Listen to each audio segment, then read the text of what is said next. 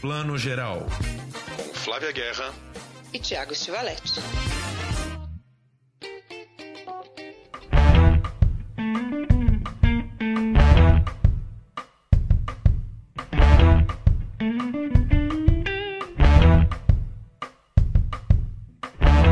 Bom dia, boa tarde, boa noite para você que está ouvindo Plano Geral, seu podcast de cinema e séries de TV. Segue a gente lá no Instagram, Plano Geral Podcast, underline podcast, na verdade.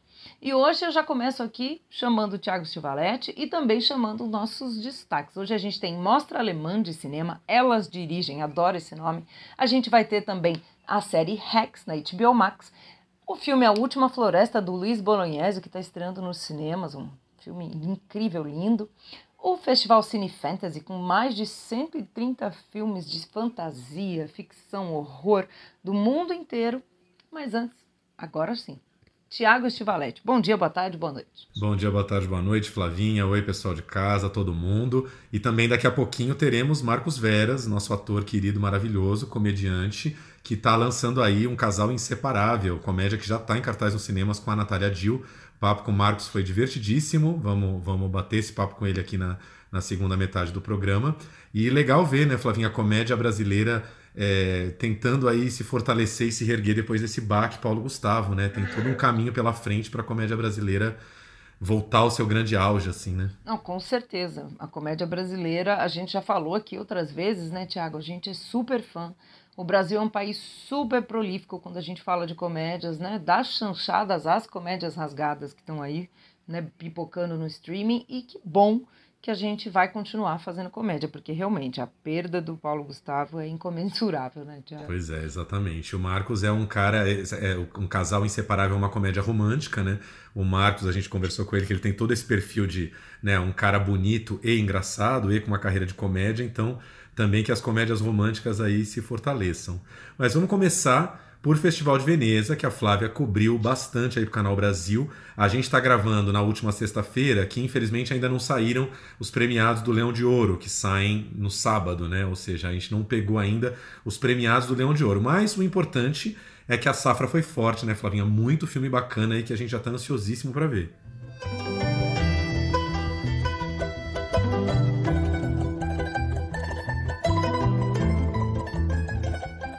Nossa, eu tô aqui me coçando porque eu tô falando dos filmes e não tô assistindo. E a gente acaba, né, já formando uma opinião de tanto que lê, tanto que vê trailer, que vê coletiva de imprensa. Eu vi quase todas as coletivas de imprensa. E, de fato, o Alberto Barbeira, que é o diretor né, artístico de Veneza, ele falou antes do festival começar que a safra estava incrível, né, que parecia que a pandemia tinha ajudado os cineastas. Não acho que é isso, porque esses filmes já estavam em andamento quando a pandemia surgiu, tirando um ou outro, mas as ideias já existiam, com certeza. O que acontece é que com a pandemia muita coisa ficou guardada, né? Muita gente terminou para esse ano ou guardou para quando fosse presencial. E tem muita coisa boa mesmo e a gente, né, pode pode destacar aí com certeza o Modover, que, né, que, olha, a gente está falando, como disse o Thiago na sexta, não duvido nada que você ouvindo a gente aqui na segunda, na terça, na quarta, vai ver um prêmio para o Modover aí, que eu acho que ele é super é, merece muito. Ia ser tão legal, porque assim, Almodóvar é um cara que nunca ganhou um prêmio máximo, né? Que eu me lembro, assim, nunca ganhou uma palma de ouro em Cannes, sempre fica ali em segundo lugar. Teve o ano ali do Tudo Sobre Minha Mãe, 1999, se eu não me engano, que perdeu para o Rosetta dos Irmãos Dardenne, Irmãos Dardenne começando a carreira, tiraram a palma do Almodóvar. Ele sempre fica ali entre os favoritos, mas não consegue. E esse novo Mães Paralelas, né? História de duas mães que vão ter filho ao mesmo tempo na maternidade, é basicamente a novela Por Amor do Manuel Carlos, revisitada aí por Pedro Almodóvar. Maravilha. é, todo mundo falou, né? O nosso amigo Bruno Guedes falou na Folha, todo mundo que viu elogiou pra caramba, disse que o filme é incrível, e eu sou daqueles defensores, eu acho que é o Almodóvar mais velho agora, depois de 60. Ele tá muito incrível. O Julieta é um filme que tem gente que torce o nariz. Eu acho maravilhoso. O Dor e Glória nem se fala, enfim, eu acho que ele é um cara que ele está amadurecendo lindamente, trazendo novos temas e novos olhares para a obra dele, que, assim, nossa, a curiosidade já vai lá no teto. Ah, é. E, e, eu gostei muito de algo que ele falou na coletiva de imprensa, que na vida. E ele sempre tem, né? A mãe é um grande tema, né? Na, nos filmes dele. E que ele, ao longo da vida, como pessoa mesmo, encontrou todos os tipos de mãe, inclusive mães que não tinham instinto materno, que não tinham né, dom, assim, talento para terem sido mães, mas nem por isso elas não eram né, menos abnegadas, assim, não, não significa que não eram mães dedicadas, mas que, ela, que ele quis construir essas mães desse filme novo com todas essas contradições, porque quanto mais contraditórios, mais essas mães é, interessavam a ele. Então, a gente sabe que né, essa contradição é o que faz o filme ser interessante, ser rico. E tá todo mundo dizendo que a Penélope Cruz está incrível né, no papel dessa mãe que é uma fotógrafa. Né? Então, tô super curiosa também para ver. Pois é, quem sabe Penélope leva talvez um prêmio de atriz. Pior coisa do mundo é ficar dando palpite de, de leão, sendo que quando a gente publicar o leão já saiu. Então, pode ser tudo uns palpites furados aqui, mas é que a gente adora a Penélope, né? Quem sabe sai o prêmio de atriz. E só para falar um pouquinho de dois destaques aí meio blockbusters, assim, grandes filmes. O Duna, né, o aguardado filme do Denis Villeneuve, estreou em Veneza e o comentário que mais se ouviu foi que é, é, um filme de ficção científica que talvez agrade mais aos amantes de ficção científica do que ao espectador em geral, mas enfim, deve ser um filme bastante suntuoso de se ver, né, uma nova adaptação do clássico de ficção científica do Frank Herbert, uh, que já tinha sido feita pelo David Lynch sem muito sucesso nos anos 80. E outro que eu queria destacar, que eu apenas li sobre ele, mas fiquei curiosíssimo, é O Último Duelo do Ridley Scott. Um filme que só pelo título já é maravilhoso, porque em 77, o primeiro longa do Ridley Scott se chamava Os Duelistas, um filme com o Harvey Keitel. E agora ele faz um filme chamado O Último Duelo, que se passa na França do século XIV e que tem uma história assim muito interessante. Ah, detalhe, roteiro de Matt Damon e Ben Affleck, voltando a fazer um roteiro juntos aí depois de tantos anos aí do Gênio Indomável. E a história tem um lance muito feminista, porque a história é de uma mulher aí, a Marguerite de Carrouge, que é vivida pela Jodie Comer, a grande Eve da série Killing Eve, né? Ela é casada com o personagem do Matt Damon e ela, um belo dia, ela alega que o personagem do Adam Driver é, estuprou ela, né? Ela sofreu uma violência sexual do personagem do Adam Driver. E aí, uh, enfim, o Matt Damon e o Adam Driver vão ter um grande, esse grande último duelo do filme. E o mais interessante do filme, Flavinha, aí do roteiro do Ben Affleck e do Matt Damon, é que parece que as duas primeiras partes do filme são contadas pelos personagens masculinos e a última parte do filme, a terceira parte do filme, a parte final, é do ponto de vista da personagem da Jodie Comer, ou seja, a gente termina o filme com o ponto de vista feminino sobre a história. Isso eu achei assim, a gente vê a diferença de um filme do Ridley Scott de 77 para outro em 2021, onde a mulher tem muito mais espaço. Né? Ah, é. Eu tô louca para ver esse filme também. Acho. É uma pena que. que... Eu acho que, acho que não sai esse daí. Ele sai com esse destaque todo que você falou e deixa a gente muito curioso, né? Eu espero que ele chegue logo aqui no Brasil para a gente poder conferir, assim como tantos outros, né? Você comentou aí do Dune. Dune foi meio mais ou menos, né? Te, teve a crítica não gostou, né? Achou apenas ok, mas que é aquela história de filmar um evento, né? Que vale a pena você ver no cinema, que a experiência cresce. Até o Denis Villeneuve falou isso na coletiva de imprensa. Pediu para que as pessoas vissem na, na tela grande. Então, tem uns grandes sucessos aí, mas em geral eu acho que é meio isso. Eu sempre gosto das descobertas ou dos filmes menores, né? E vamos falar um pouquinho de Rodrigo Santoro e seus Sete Prisioneiros, filme que tem São Paulo como cenário e estava em Veneza? Isso, vamos. O filme foi super bem na sessão Horizonte Extra. É uma sessão nova esse ano. Né? A Horizonte já é uma sessão que, que, mostra assim, né, produções paralelas de jovens diretores que depois chegam até a competição, né, mas funciona como essa como uma Sertã Regar. Agora eles criaram né, a Horizonte Extra, né, que é mais, mais ousado ainda, eu diria. E o, o filme é do Alex Morato, que já tinha dirigido o Sócrates, que é um filme lindo, gente. Quem não assistiu, corre para ver o Sócrates, produção baratíssima da Baixada Santista, que o Thiago conhece bem, né, Thiago? Sim. E com o Christian Malheiros, que é um ator de lá também, da Baixada Santista, e que agora tá bombando, né? Depois disso ele fez Sintonia, ele fez o Sessão de Terapia. Aliás, o Rodrigo contou, conversei com o Rodrigo essa semana, de que sim, ele indicou o Christian Malheiros para sessão de terapia, como a Jaqueline Vargas contou para gente, né, no, no, episódio que a gente conversou com ela, e tinha sido logo depois dele filmar Os Sete Prisioneiros com o Christian. E a história, Tiago, basicamente é aqui o Christian é um rapaz de origem humilde do interior que muda para São Paulo e vai trabalhar no ferro velho, né? Aquela coisa de querer ter uma vida melhor, com várias promessas de trabalho. E aí ele vira meio um ele tá, começa a trabalhar numa situação de análoga à escravidão e meio também tem um quê do, do tem, tem a temática do tráfico de pessoas, porque ele fica refém desse esquema, né? Ele, aquele tipo de emprego que você já chega devendo, quanto mais você trabalha, menos você vê o dinheiro. Então é um filme que fala muito disso, né? E o Rodrigo contou que. Vamos escutar um pouquinho o Rodrigo, mas que o, o, o Christian, né, quer dizer, o, o Ale, o diretor, Alex Morato, fez uma pesquisa de quatro anos e entrevistou, inclusive, pessoas que foram vítimas de trabalho né, em condições de escravidão. Então, vamos ouvir um pouquinho o Rodrigo contando sobre o que de fato é o filme para ele. Há duas entregas para fechar hoje, hein? Acelera aí. Ainda não terminamos nosso almoço, Luca. Ah, é? E nem as entregas. Estamos atrasados, como é que fica? Fizemos mais de 30 entregas essa semana e não recebemos nada. O senhor me desculpa, mas eu vou terminar meu almoço.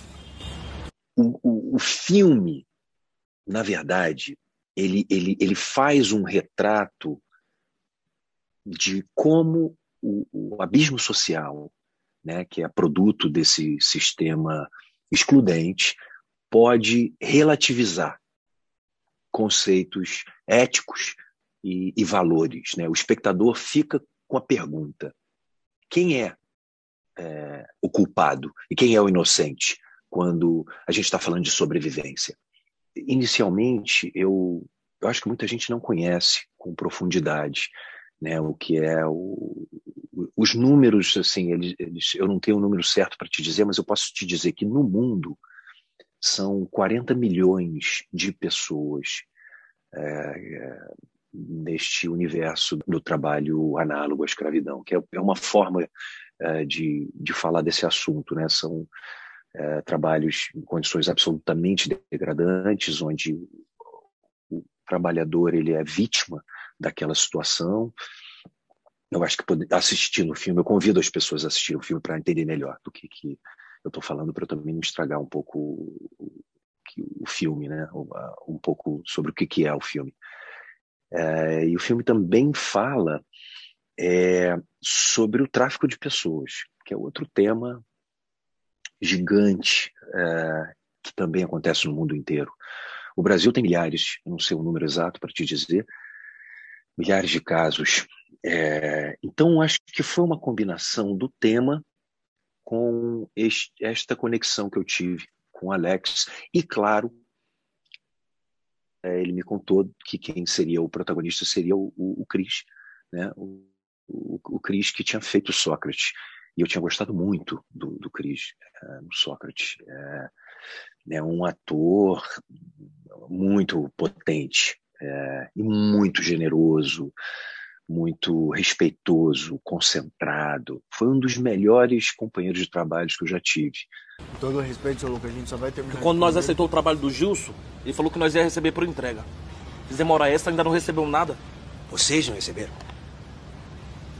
Eu? Quem é que pagou o adiantamento para a família de vocês? Quem é que tá bancando o aluguel do dormitório? A comida, o transporte, todos os gastos de vocês? Acho que isso é barato. A gente trabalhou muito junto. Trabalho muito difícil para mim, é uma personagem muito difícil de, é, de fazer. E, e, ele foi um grande parceiro, porque ele estava no outro lado, né? Ele era a vítima e o personagem que eu fazia, o explorador. Então, é, foi, foi muito difícil para mim fazer. Foi, eu entrei em tive diversos conflitos que eu já imaginava que eu fosse ter, mas enfim, até me, me surpreendeu tanto que, que, que foi difícil, foi dolorido. Né? O Luca, Luca é, um, é um explorador, é um sobrevivente, absolutamente nada justifica o que ele faz. É, mas, no fundo, ele também é um produto né, de um sistema social extremamente desigual. Que vocês vão receber. Só pagar o que me deve. Até lá eu vou descontando tudo o salário de vocês. Ninguém falou nada de dívida. Aí o problema não é meu. Tu vai tomar no cu o senhor, você só dívida. Nando. Calma, Nando. Já entendeu? Dizer, muito bom poder estar aqui. É, é muito importante que, que a gente possa continuar, né? Continuar trabalhando, continuar. Eu acho que o talvez uma das maiores finalidades do festival de cinema é, é poder né, funcionar como uma plataforma para difundir, para divulgar os filmes, para que a gente consiga é, enfim, falar dos filmes e, e, esses filmes, a maioria acaba não, nem ganhando uma distribuição, né, porque é muito difícil, só os filmes maiores. Então é, é fundamental né, um festival, um festival de arte, né, qualquer, qualquer tipo de, de promoção da arte, da cultura, é, é fundamental para qualquer país. É, eu, eu, eu, tenho percebido que eu acho que o, o, o, personagem do Rodrigo Santoro no Sessão de Terapia fez bem para ele, que ele tá mais pausado, ele tá falando como psicólogo, assim, ele fala bem pausadamente, assim. Queria só lembrar, eu tava olhando hoje, nesta sexta-feira, né, no dia que a gente tá gravando, saiu a resenha da Variety pro filme, e foi super elogiosa, assim.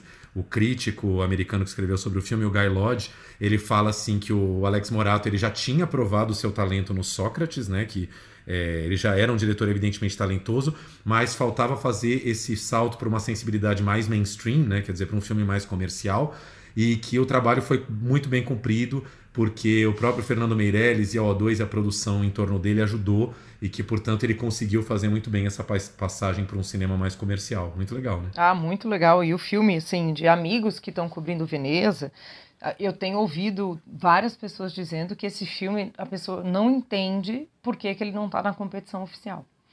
E eu super concordo. Não vi o filme ainda, aliás, ele estreia em novembro na Netflix, então fiquem ligados aí, já já está chegando, né? Piscou em novembro. E, e, é isso, né? O filme tem qualidade, como você disse, Thiago, de mainstream, tem um ator internacional como Rodrigo Santoro, um super talento que é o Christian Malheiros, mas às vezes tem essas combinações de festival né, que não colocam o filme lá. Em novembro a gente descobre e aí volta a comentar aqui, né? Porque esse filme tem sido muito elogiado mesmo. É isso aí. E só para para ir encerrando o nosso assunto Veneza aqui, falar um pouquinho do assunto La Bella Itália, que eu sei que a Flávia adora. A gente teve também aí filme novo do Paulo Sorrentino, que é o é, é Stata la mano de Dio, é isso? Traduz pra gente, é, Flavinha. Foi a mão de Deus, né? A mão de Deus do Maradona. É, que, sei quem lembrou do Maradona, é exatamente essa. O filme, o filme, né, tá muita gente dizendo que é um amacor do Sorrentino. É isso que tem um lance um pouco autobiográfico, né? É a adolescência, a juventude um pouco de um menino em Nápoles, né? O Sorrentino também é de lá. E aí lembrando que nos anos 80, Maradona foi jogar no Nápoles e era Deus, né? Para toda, toda aquela cidade e, e tem um pouco esse lance no filme, né? A realtà è scadente.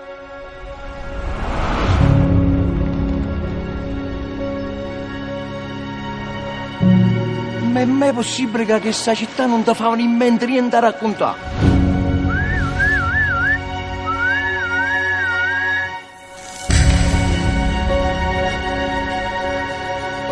Ed era bellissima. É, tem. E é um. E eu, eu até vi, assisti a coletiva do filme também, e o Sorrentino fala isso, que esse é um filme mais terno dele, com menos razão cínica, porque ele é ótimo disso, mas eu acho que ele é melhor quando ele tira um pouco dessa razão cínica, porque os últimos filmes dele só tinham isso e, e, e ficava muito na razão, né, e menos na emoção. Esse que ele pega um tema que é tão caro a ele, que é a própria adolescência, o rito de passagem, né, esses símbolos dessa Nápoles, é, e até deve ter uma nostalgia aí nisso para as pessoas né, chamarem de Amacor.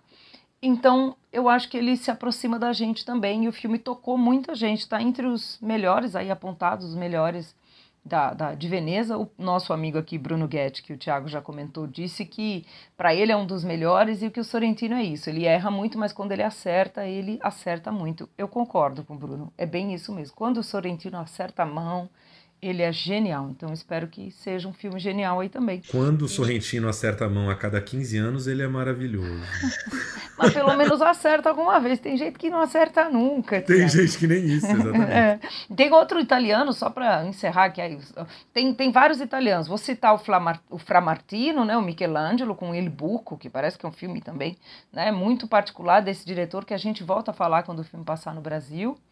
E tem a dupla de irmãos gêmeos, né? O, o Fábio e o Damiano Di Innocenzo, que trazem um filme que chama América Latina, que não tem nada a ver com a América Latina, tá, gente? É, um, é uma cidade idílica, num mundo perfeito ali nos arredores de Roma. E o Hélio Germano, que já estava no outro filme deles, o Fábulas Sombrias, dessa vez faz o contrário. Um pai perfeito, tudo é lindo na vida dele, mas ele esconde várias questões aí de infância violenta, né? De ele tá em crise de identidade. O pessoal disse assim que esse filme é mais uma vez o que eles fazem, uma forma muito maravilhosa, eles criam situações, eles dirigem muito bem, mas eu acho que eu li, não sei se foi a crítica do Guardian ou da Variety, que fala é um filme de crise de meia-idade por diretores que ainda estão muito jovens para né, relatar isso. Talvez de, devessem ter feito isso um pouquinho mais velhos, mas estou curiosíssimo. Bom, eu abri o assunto Itália, se deixar agora, Flávia Pronto. Guerra vai falar mais 25 minutos aqui de Itália que eu conheço. Tem aqui uma seleção de 50 filmes, porque o festival é em Veneza, gente pode abrir falando. Mas olha, não falamos de tudo de italiano, a coisa que mais para mim foi Bela Itália de Veneza, que eu só vi um textinho na Variety, mas estou curiosíssimo, eu ia amar que a mostra trouxesse que é o documentário do Giuseppe Tornatore, diretor do Cinema Paradiso, sobre Ennio Morricone, Ennio Maestro, que morreu, já nem lembro mais se foi esse ano ou ano passado, que Ennio, Morri, Morri, Morri, Ennio Morricone morreu. Passado, é. é quase um cacófato, Morricone morreu. E, cara, assim, imagina um documentário sobre Ennio Morricone, né? O maior maestro do cinema, né? O maior trilheiro do cinema mundial, né? Tanto da, do cinema europeu quanto americano. E nas mãos do Tornatore, né? Que é um diretor que já está um pouco aí no, na sua fase final de carreira, já bem velhinho e tal, mas, pô, deve ser um tema, assim, muito maravilhoso de trabalhar. Então, esse, esse realmente eu tô roendo as unhas, assim, adorar ver. Ai, esse vai chegar aqui, tem que chegar. Você sabe que eu, né, sempre conto isso, um dos momentos felizes da minha vida de trabalho, eu cobrindo o Festival de Roma, eu acho que foi no ano de 2012, 2013, tá boa pergunta. Enfim, ou talvez um pouco antes, é, um pouco antes, um pouco antes, gente, talvez 2009 ali, eu fui e era um ano em que o Morricone estava sendo homenageado e ele tocou, teve um concerto do Morricone ali no chama Parco della Musica na, em Roma e foi um dos momentos mais lindos dessa minha vida cinéfila, que foi ver o Morricone regendo ao vivo as grandes trilhas dele para o cinema. Guardo comigo, carrego comigo esse momento, foi muito especial. Quem pôde ver o Morricone, porque ele sempre estava né, em excursão, sabe do que eu estou falando. Grande maestro também ao vivo. Isso se chama privilégio. Quem pôde ver o Morricone? Você. Não, mas ele tocou no Brasil, né? Ele fez turnês pelo mundo. Eu nunca vi ele no Brasil aí, nunca tinha visto, né? Demorei, devia ter visto várias vezes, porque realmente. É isso. Então vamos aguardar aí os filmes do Festival de Veneza. Tomara que uma boa leva deles estejam aí já na Mostra de São Paulo e depois, né, possam ir estreando aos poucos. Os americanos a gente sabe, né, que sempre chegam mais facilmente. É, ainda não temos também a data dos Sete Prisioneiros, né? Esperamos que muito em breve esses filmes comecem a aparecer pra gente aqui no Brasil. Queria dar uma dica rápida aqui. Mostra Alemã de Cinema, elas dirigem na plataforma do Sesc. Faz tempo que a gente não fala aqui da plataforma do Sesc. Cinema em Casa com Sesc. Melhor maneira de achar é dar um Google. Cinema em Casa com Sesc, você acha. É uma página na internet que já é uma Netflix em si. Né? Uma Netflix de filmes de arte, com um monte de coisa ali gratuita para ver. E essa mostra começa agora, nesta próxima quinta-feira, 16 de setembro. É a segunda edição da mostra. A primeira foi ano passado e teve já um dos melhores filmes do ano passado, que é o Transtorno Explosivo. Né? Um filme alemão incrível sobre uma criança ali né, de temperamento muito violento. Um filme que hoje está na plataforma do Reserva Imovision para aluguel. E aí a segunda edição da mostra vai, vai começar a rolar aí com cinco ou seis filmes inéditos alemães todos dirigidos por mulheres. Nessa quinta entra o primeiro, que é o Golden Twenties, né, 20 anos de ouro, da Sophie Klug, história de uma menina de 20 e poucos anos que volta a morar na casa da mãe. E a vida dela tá tudo errado, assim, o quarto dela agora está ocupado por uma bicicleta gigante, ela não tem vida amorosa praticamente, ela não consegue um trabalho bacana, ela está se afundando em desespero até que ela se liga ao mundo do teatro. E aí vai ser um filme inédito por semana. Na segunda semana, a partir do dia 23, tem um, Flavinha, que eu tô curiosíssimo para ver, que chama The Case You, que é um documentário alemão sobre é, algumas mulheres atrizes que foram participar de um teste de audição para um filme de arte, um filme que falava sobre relacionamentos incestuosos. E é, cinco dessas atrizes vieram a público dar seu depoimento de como elas foram manipuladas nesses ensaios por um abuso sistemático de natureza sexual e violenta, e os diretores acabaram lançando um filme em que essas audições eram expostas. Ou seja, né, uma exposição que é, não estava no contrato, elas não estavam prevendo uma, uma, grande quebra de acordo, que é uma audição de uma atriz para um filme. Né? Então, mais um filme é, ligado aí ao Me Too e, a, e, a, né, e, ao, e aos casos de abuso sexual, como a gente falou semana passada, do João de Deus. Então, acho que vale a pena ficar de olho nesse The Case You. Muito legal. E essa mostra é demais, né? É, é, sempre tem uma curadoria interessante. A do ano passado foi ótima. Então vamos conferir tudo lá, fora que cinema gratuito, né, gente? Tem, tem desculpa para não ver, né? Só arrumar um tempinho. É isso aí. E agora, falando em festivais, eu também continuo aqui dando uma dica super legal: Cine Fantasy, que é o maior festival né, de cinema do Brasil, cinema fantástico. E não só quando a gente fala fantástico, é aquela coisa, ah, é só ficção científica, né, ou é só filme de horror, terror, que a gente sempre associava ao Cine Fantasy. Não, desse, desse ano, né, e cada vez mais o Cine Fantasy se, se coloca como um festival que extrapola, extrapola e explora né, o que há de fantástico no cinema que não é tão óbvio. Vou até dar um exemplo aqui. Esse ano eu assino a curadoria dos documentários. Aliás, esse ano só mulheres na curadoria. Muito legal esse, essa equipe. Então, assim, tem filme que eu selecionei que é assim. É um documentário sobre a ficção científica de Bangladesh, Tiago. Parece muito específico, mas é super interessante, porque fala muito de como a, a cultura bengali se colocou, como as mulheres revolucionaram também, que acharam mais lugar, o seu lugar na sociedade, escrevendo. Né? Então tem filmes, o filme que ganhou Tiradentes, por exemplo, que está lá, né? filmes que ganharam outros festivais. E, por exemplo, um filme que é super destaque agora é O Carro Rei, né, da Renata Pinheiro, que acabou de ganhar o Festival de Gramado. Quem não tem Canal Brasil ou não viu durante Gramado, pode assistir. Bom dia, meu querido. Tempo? O que é que está se passando com essa cabeça? Eu sei das injustiças que esse mundo tem feito com você. Tem um monte de filmes, gente. São mais de cento e acho que 120 filmes, 34 países, muita coisa boa. Então, assim, tem oficina, tem debate, homenagem a Helena Inês, né? Toda, quase toda a filmografia da Helena Inês gratuita também para assistir. Enfim, entra lá no cinefantasy, com y no final.com.br. E aí você escolhe sua programação e depois te direciona para a plataforma que é a Insaei.tv, que a gente sempre fala aqui. Mas é só entrar no site do Cine Fantasy que você acha tudo.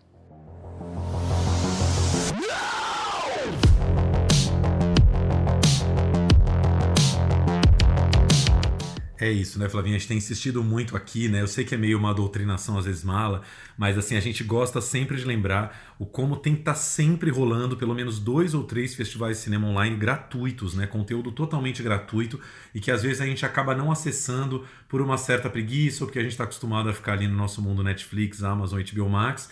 Mas tem coisa muito interessante que às vezes era coisa que a gente é, minimamente ir ao cinema ver, mas que tá no streaming, tá gratuito e que vale a pena dar, um, dar uma fuçada, né? É isso aí, vale demais, gente, para ganhar repertório, para ver coisas diferentes. A gente não pode ficar só com Netflix na cabeça. Por mais que a gente goste, que assina, que curta, a gente tem que variar o cardápio, né, para ter coisas diferentes mesmo e não ficar acostumado só com as narrativas que a Netflix traz. Este foi o nosso momento dirigismo cultural, patrocinado por Flávia Guerra e Thiago Stivalete. É isso aí.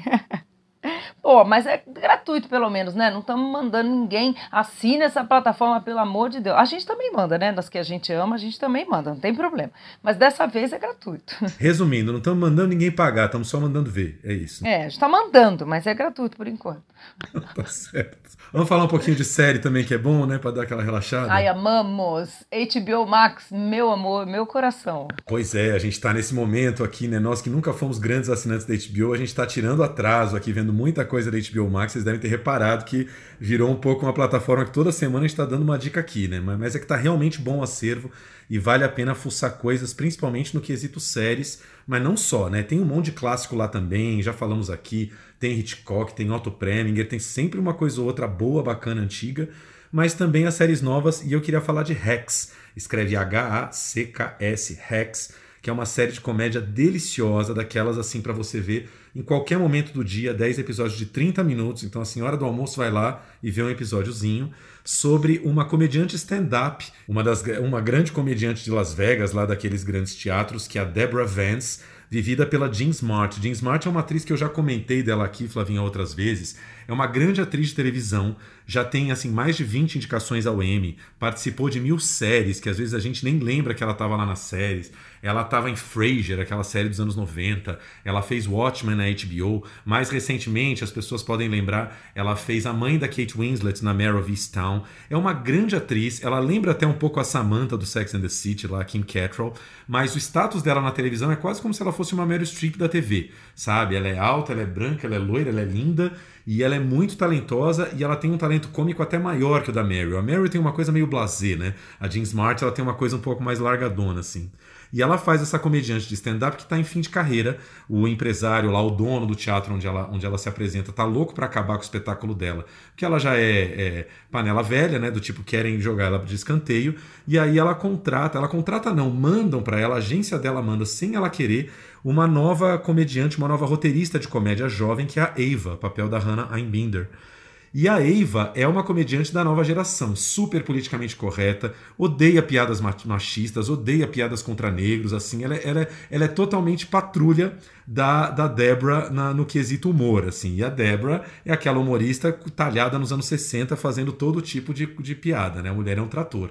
E aí, enfim, vai ser aquele caso clássico de uma pequena rivalidade, né? Comediante veterana versus comediante iniciante, que não se bicam no começo, mas aos poucos elas vão se entendendo. O roteiro é ótimo, divertidíssimo, o elenco é incrível, todos os personagens coadjuvantes, a filha maluca da Debra, tem o Marcos, que é o, o braço direito dela, é um executivo é, alto, negro, lindo, que é vivido pelo Carl Clemons Hopkins, que é um ator que também está na lenda de Candyman, que a gente comentou semana passada. E, cara, assim, começa devagar. Primeiro episódio não pega tanto, mas dá uma chance, porque você vai se divertir muito com Rex. Assim, além de tudo, é uma série que fala sobre uh, a comédia stand-up, que é uma, uma cultura que os americanos amam de paixão, né? Que a gente importou nos últimos anos, mas eles têm na veia já há décadas né? E mostra Las Vegas de um jeito muito divertido, aquela cidade cafona, né, que gira em torno dos cassinos, dos seus teatros, dos seus shows e que tem uma fauna de gente também muito bizarra que a série mostra muito lindamente. Assim. Ladies and gentlemen, the queen of Sin City, Miss Deborah Vance Young. You guys are gonna have a fabulous time. 2,500 shows. What do you have to say? Well, I'll tell you what I have to say. Eat your heart out, Celine!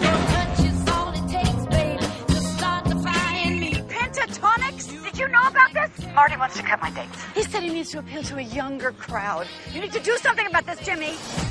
Damien! Need you to go to the computer store! When you talk that sweet talk. Maravilhoso. Eu não conferi ainda.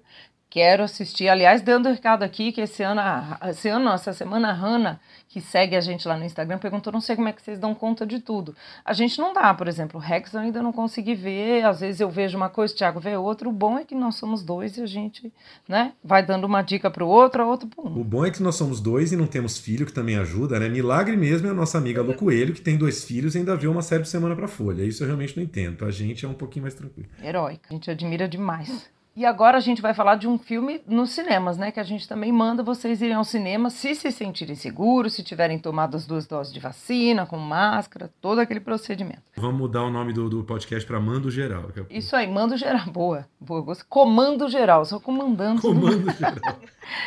Ó, oh, gente, assistam. Já já chega no streaming também. A gente já tem falado disso, que as janelas, né, que é a data de estreia no cinema e a data de estreia no streaming ou na TV, tem diminuído muito. Então, o último, o último não, a última floresta, tô confundindo aqui com o ex-pajé, que é o filme anterior do Luiz Bolognese, esse super roteirista de cinema brasileiro, que também é um super diretor e mergulhou nesse universo indígena. E no ex-pajé ele retratou né, a questão da, da, da, das nações indígenas estarem sofrendo essa dilapidação cultural e também das suas religiões, né? A sua, sua, não religião necessariamente, mas a sua forma de espiritualidade, a sua cosmogonia, cosmologia, o jeito de ver o universo. Né? Dessa vez ele fez o contrário, como ele mesmo falou, eu participei de um debate com ele, que é, dessa vez ele queria encontrar o outro lado, que é uma nação indígena que tivesse preservada, que a sua cosmologia, seus mitos, sua visão de mundo, né, do nascimento do universo, tivessem preservadas. Então ele foi né, aos Yanomamis, propôs, né, foi uma coisa mútua. Ele propôs ao Davi Copenaua, que é um xamã e líder Yanomami, nome importantíssimo da luta indígena no Brasil, e os dois constroem esse roteiro junto, né, Tiago? Então é uma delícia, gente. Tem hora que ele tem uma linguagem muito documental, observativa, né? E ao mesmo tempo tem lendas ali, né, encenações sobre o, como o universo começou, uma coisa linda, poética e muito bem atuada pelos indígenas, que você não sabe se eles estão é, atuando de uma forma totalmente é, fictícia, bem, né, tudo bem escrito. Tem outros episódios que você não sabe se aquilo aconteceu mesmo, se são documentais ou se também são fabulações. Então o filme brinca com isso para mostrar toda essa riqueza dos Yanomamis, que estão sim, como toda nação indígena do mundo, né, do Brasil, da América Latina, enfim, ameaçadas. E no caso aqui é o garimpo ilegal.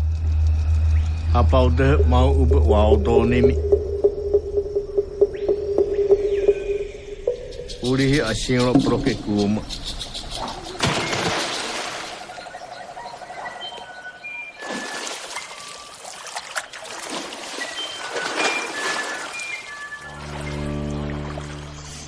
Yanomami Yamaku Sayo Arretoimimaki. É, nós dois já vimos o filme, né, Flavinha? Falamos com Bolognese e tudo.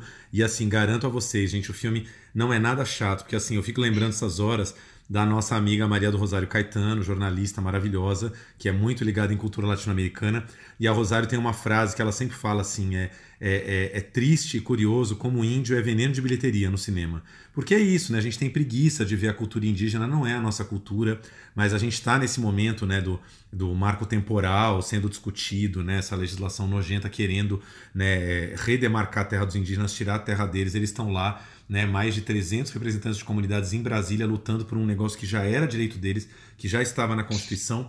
E a gente no jornal, né, no jornalismo, acompanha isso né, como um fato, uma notícia, um episódio, mas a gente só vai entender a luta deles se se entender um pouco como é que é a cultura deles. E acho que o cinema é, é, é um caminho para se entender um pouco essa cultura que a gente não tem noção do que seja.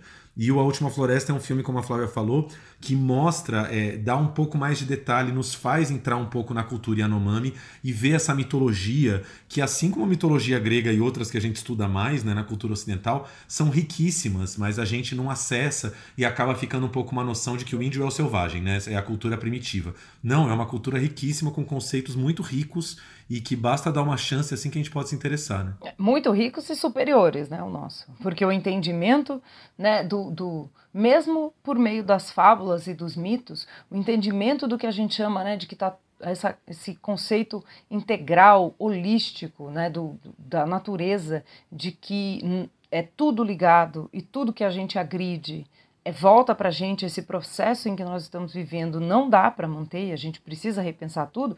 Isso foi a cultura indígena desde sempre. Né? Então, assim, a cultura indígena sempre foi né, ecológica, sempre foi uma extensão da natureza e a extensão da natureza também faz parte da gente, nós somos a natureza. Então, assim, parece uma bobagem, uma coisa poliana, mas é muito mais profundo, é isso que esse filme mostra. É isso, fica aqui a nossa dica então, A Última Floresta, documentário de Luiz Bolognese sobre os Yanomamis, nos cinemas e muito em breve no streaming. É isso aí.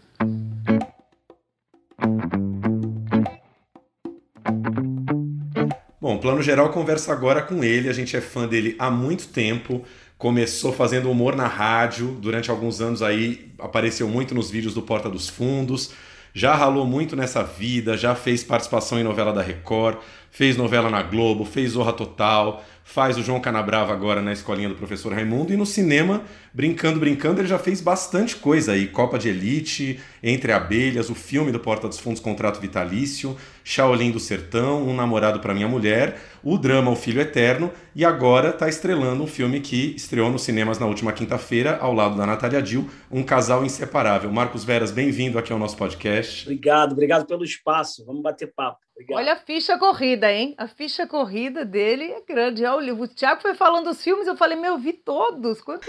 Os cabelos brancos começaram a surgir do nada depois dessa lista. Eu, eu não quis falar os defeitos, porque assim, o Marcos é torcedor do Vasco da Gama, mas vou ter que lembrar isso aqui. Melhor não, melhor não. O Marcos, você já reparou que na, no Wikipedia é, tem lá a sua ficha, tem as suas participações nas novelas da Record, e aí tem lá assim, novela Bicho do Mato, 2007, personagem, garçom do hotel onde Mesquita está. Eu adorei isso. Foi o fã que fez? Isso é coisa de fã. Isso é coisa de fã. que maravilha. Eu não sabia. De... Eu sei que o Wikipedia tem, ele é meio livre, né? Você pode ir lá e colocar as informações, não é isso? Sim. Eu estava dando uma entrevista agora há pouco e o cara falou assim, é, o repórter, super, porque isso já saiu em alguns lugares. Veras, como é que é essa sua vida de diretor? Eu falei, Nossa. cara, eu vou aproveitar esse espaço e vou corrigir você, aproveitar o espaço do seu jornal, porque eu não sou diretor. Talvez o fato de eu participar do processo criativo da maioria dos trabalhos, é, alguém deve ter colocado isso no Wikipedia, porque tem lá, Marcos Veras é diretor também. Eu nunca dirigi nada, eu dirijo meu carro e olha lá.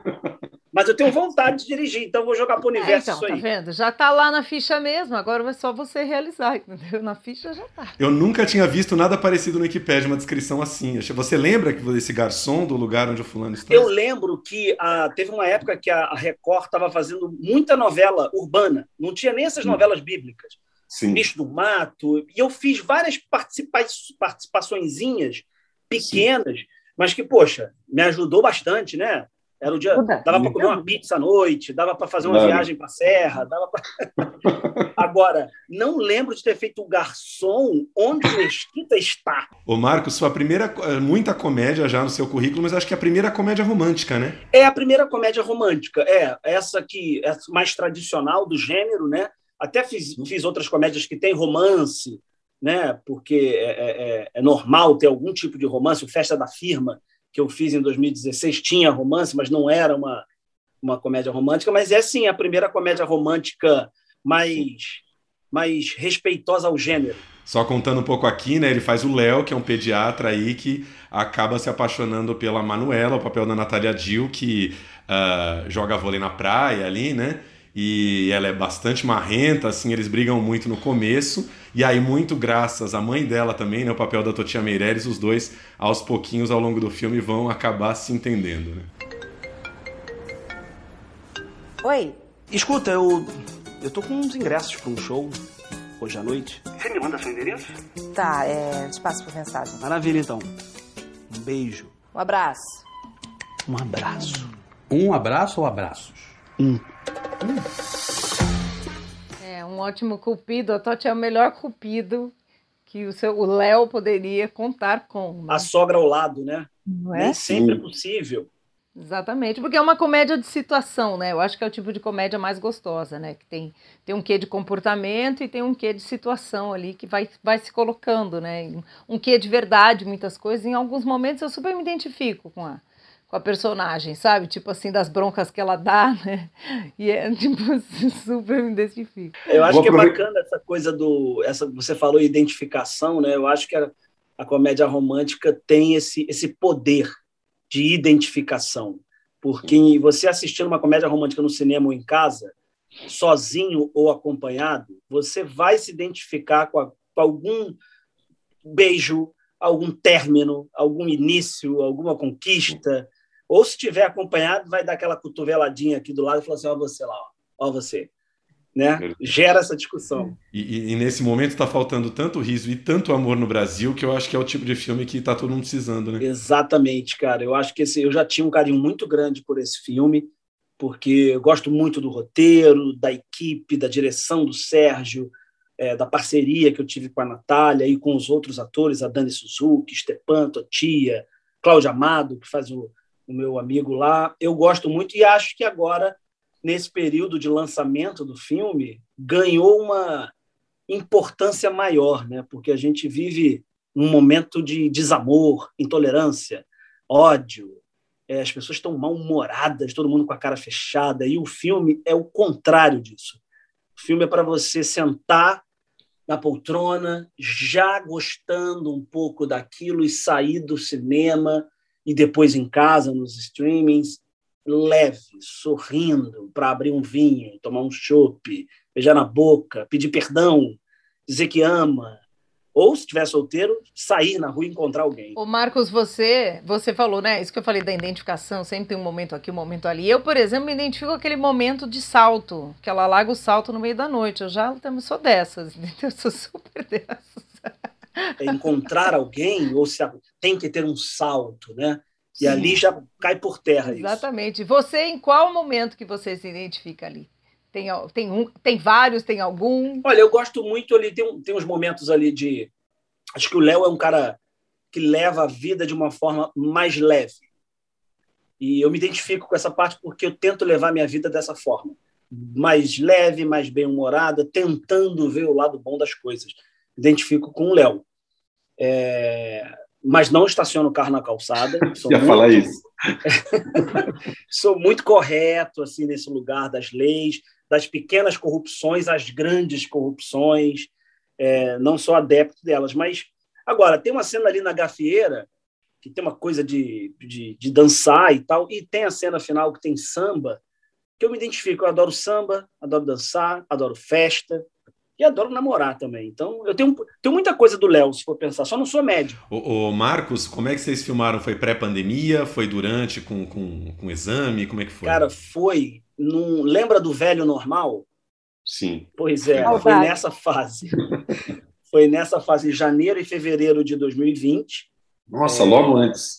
Bem antes, ali aos 45 do segundo tempo, né, a gente só ouvia falar do, do Covid, a gente nem sabia muito bem o que era, na China. A gente só sabia disso lá e, e, e muitas teorias dizendo não vai chegar aqui.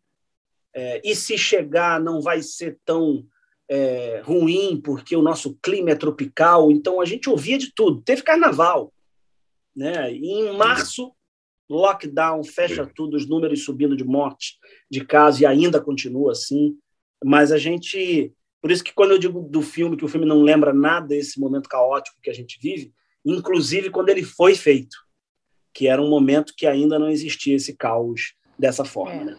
Faz, fez, faz, e, e, é engraçado como isso imprime, né, ali, né? Porque é muito leve, né? É o que a gente é, né? E que tá com saudade de ser novamente. Porque até tem um pessoal eu vou dizer aqui, tranquilérrimo, tranquilão, sei lá onde eles estão, que estão indo em festas lotadas, não é nem bar, hein? Tem gente que eu conheço que está indo em festa que eu não consigo entender como é que tá de boas num lugar fechado, né? Tipo a gafieira lá, o forró. Mas que a gente está morrendo de saudade, a gente tá, né? De ir sem culpa, né? De é isso que você falou, beijar na boca, sair, conhecer gente, dançar, conversar, né? E isso o filme traz, né? Esse, essa essa energia que é muito boa, né? É, mostra um, mostra um Rio de Janeiro muito solar, né? Mostra esse lado bom do Rio de Janeiro, que faz com que a cidade seja reconhecida mundialmente, né? Praia, samba, gente feliz. Então, eu acho que mostra não só o Rio, mas o lado do brasileiro que ainda temos, tá em algum, na grande maioria está escondido, né? Porque a gente anda meio mal-humorado, meio triste, com medo mas que ainda existe no brasileiro. Então, acho que esse filme pode trazer de volta um, um, uma lembrança recente de algo que já já a gente vai viver de novo, de você assistir e falar, poxa, olha que legal que, que é a vida. Olha que bacana, vou lá me vacinar para poder voltar a fazer isso, sabe? Eu acho que o filme traz ganha uma importância muito grande pelo contexto geral. Hum tão preocupada com a Manuela.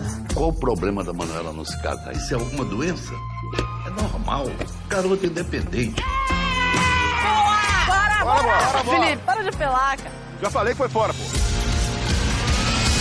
Língua pra fora de novo. Hã? Isso, bem grandona, boca de dragão, vai. E Marcos, Natália Dil foi sua primeira vez trabalhando com ela? Novelas não, não tinha rolado, né? Não, primeira vez que eu encontro profissionalmente a Natália, a gente já tinha a gente se esbarrava em, em eventos, né, festa, no, no, próprio, no próprio Estúdios Globo também. É, a gente passou o Réveillon no mesmo local, em casas separadas. Olha. Porque era uma turma que tinha uma casa de um lado e ela estava na casa vizinha. Então a gente meio que se cumprimentava. Tipo, oi, Natália, tudo bem? Feliz ano novo. Eu, eu, queria te perguntar do, do, um pouquinho do Filho Eterno, porque assim, você tem uma carreira muito ligada à comédia. Eu lembro que até você estreou na, na Globo numa, né, depois de Zorra Total e tal. Você estreou em novelas na Babilônia, que foi uma novela muito problemática, mas o teu núcleo ali com o Igor Angel Corte de comédia bombou, assim, né? Foi longe. E, e aí, de repente, veio o Filho Eterno na sua vida, que é um drama baseado num best-seller, né? Que foi muito lido, muito, muito discutido. Te deu aquele frio na barriga, assim, meu Deus, como é que vão me ver no drama? Teve isso? Olha, uma parte aqui, eu adoro O Filho Eterno. Acho um filme lindo, delicado. Você ainda não era pai, né? Quando fez, então tem esse, esse outro ingrediente. Mas enfim, era só, só deixar isso observado. Aqui. É, eu, tenho, eu tenho um carinho muito grande por esse filme, sabe? Eu acho um filme muito lindo. É, vira e mexe, eu ainda recebo mensagens desse filme. Há pouco tempo ele estreou no Globoplay e no Netflix. E eu recebi tanta mensagem que parecia que o filme estava estreando novamente. Sim. E ele toca muito as pessoas, né? não só as pessoas que têm filhos com síndrome de Down, mas quem é pai, quem um dia pretende ser.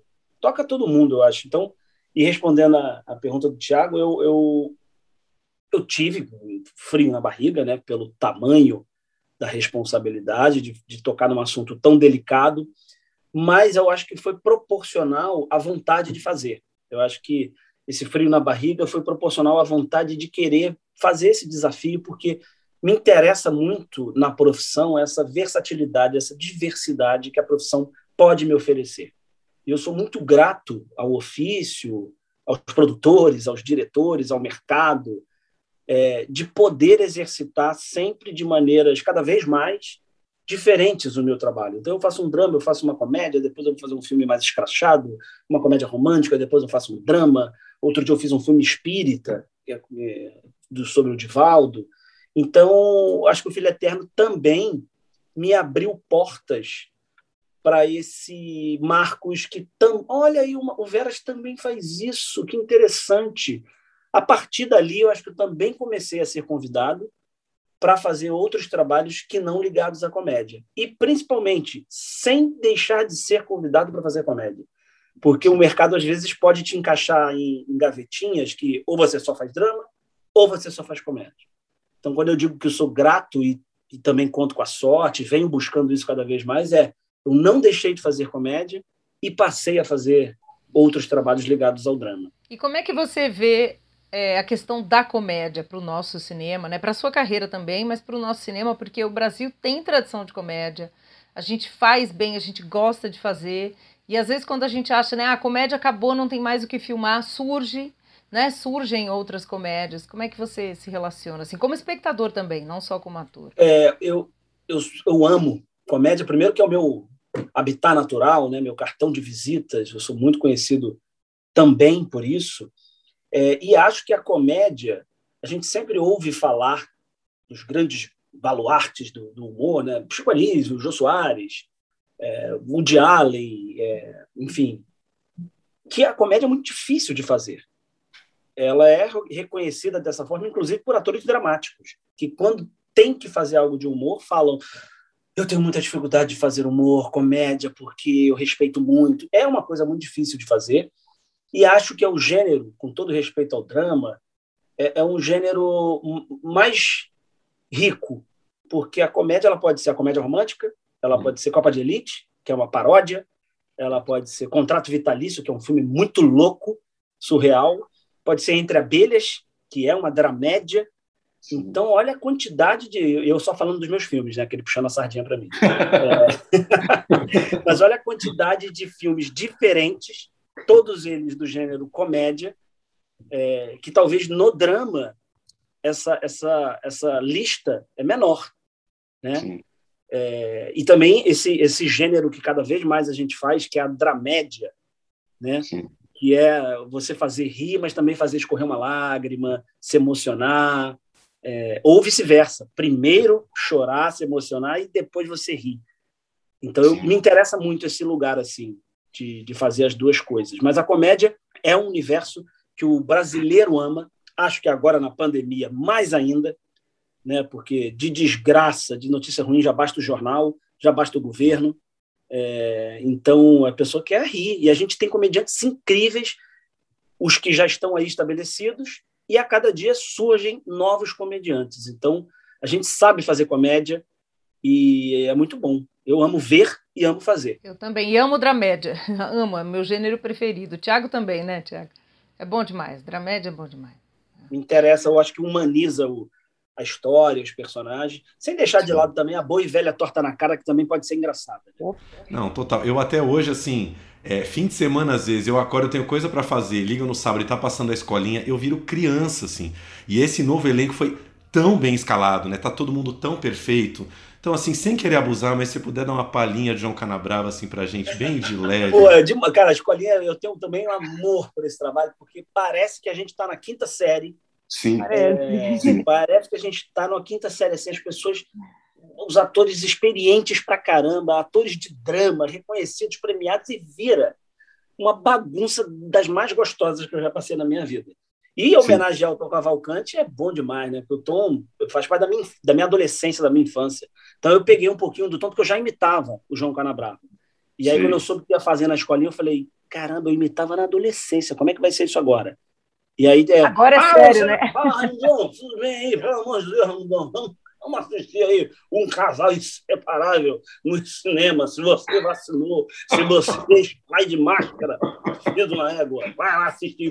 Eu adoro esse olho meio vesgo de bêbado que você faz, né? Porque rola uma hora fica meio vesgo, assim, é maravilhoso. Fica meio torto, né? Muita cachaça diária. Total. Então você, desde adolescente, você já tinha esse dom de narrar rápido, porque nem todo mundo consegue narrar uma coisa rápida. Cara, assim. pois é, mas eu não. É claro, eu tento ali chegar próximo do Tom, mas eu não consigo imitar com a velocidade que o Tom faz. O Tom É. faz numa velocidade que, tipo, É impressionante. não é à toa que ele que é o João Canabrava. É Mas eu, eu, eu trabalhei em rádio, né? Como você falou aqui no início do nosso papo. Então, essa, essa coisa de locução esportiva sempre foi algo meio próximo de mim no trabalho. E também porque meu pai escutava rádio. Então, também é outro lugar que eu amo, né? Adoro fazer rádio. O, o Marcos, eu tenho uma lembrança dele. é, eu fui roteirista dos últimos anos de vídeo show. E como o Marcos é um, um operário padrão, pau para toda a obra na Globo, ele apresentou o vídeo show um período ali que nem Otaviano Costa nem Joaquim Lopes estavam. E calhou do, do Marcos fazer o dia que foi meu vídeo um show especial com o Tarcísio Meira. Não sei se você lembra disso. Ele fez, apresentou ao lado da Sofia Abraão. E eu olhando para você agora, desde o início, eu falei: eu conheço o Thiago de algum lugar. É sério. Sério? Sério, Só que eu tenho uma tendência, e aí eu não sei se já é a idade que está chegando, de achar que eu conheço todo mundo do Projac. Tá vendo? Mas era mesmo. E era. Olha, mas toda pessoa que fala assim, cara, da onde eu vi? Às vezes eu nem vi a pessoa no Projac, mas eu falo, deve tá- ele trabalha lá na Globo. Só pode ser no Olha. programa da Fátima, sei lá. É, mas você é ótimo fisionomista, porque eu devo ter falado ali com você umas três vezes meio para levar texto ali, dia de apresentação e tal. Vídeo show foi uma experiência também, outro prazer que o programa clássico pra caramba, né? Sim. Passar, mesmo que num período muito curto, passar pelo vídeo show é um, um super luxo. E entrevistar Tarcísio Meira, eu até fiz essa homenagem para ele agora na partida dele, botei no Instagram um trechinho que ele fala da profissão.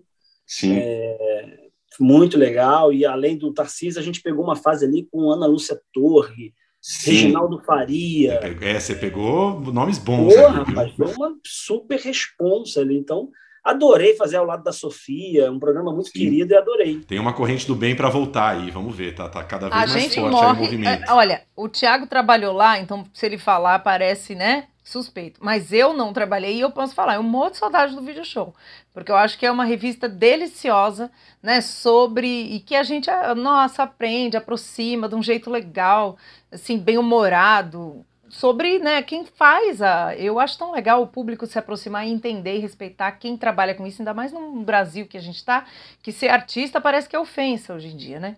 Artista, né? Então eu acho isso muito legal, assim, porque aproxima e as pessoas entendem que tem muito trabalho ali por trás. Então eu acho que era um programa delicioso, que volte. É um programa muito da nossa infância, né? Eu e a Flávia que temos 45, o Marcos tem 27 para 28 anos aí. Não, eu tô com 29, Thiago, não fala assim.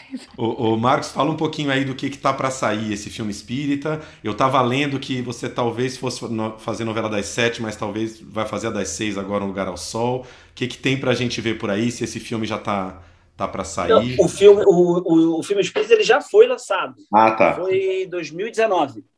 Tá. 2019? É, 2019. O Divaldo Franco, que conta a história do, do médium, já, já também está nos streamings aí da vida. Tá. É, tenho, eu quero muito fazer teatro ano que vem. Tem dois projetos ainda muito embrionários, mas que eu quero voltar a fazer. Saudade pra caramba do palco.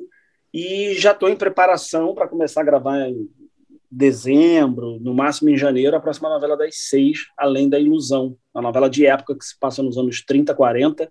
Sim. E vai ser linda.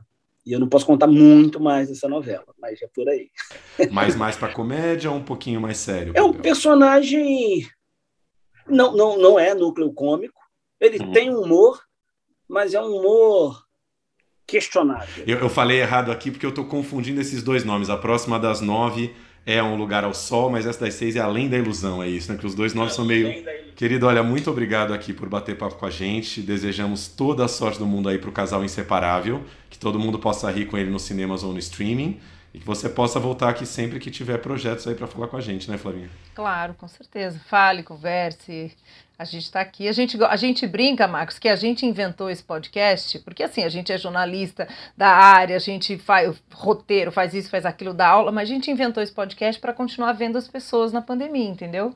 Para falar de cinema com elas e continuar vendo as pessoas. E aí, bobeando, a gente está em 73 edições já, entendeu? Essa pandemia não acaba, gente. A gente vai continuar, mas. Não, tem que continuar após pandemia, por favor. Claro. Sim, Com né? certeza.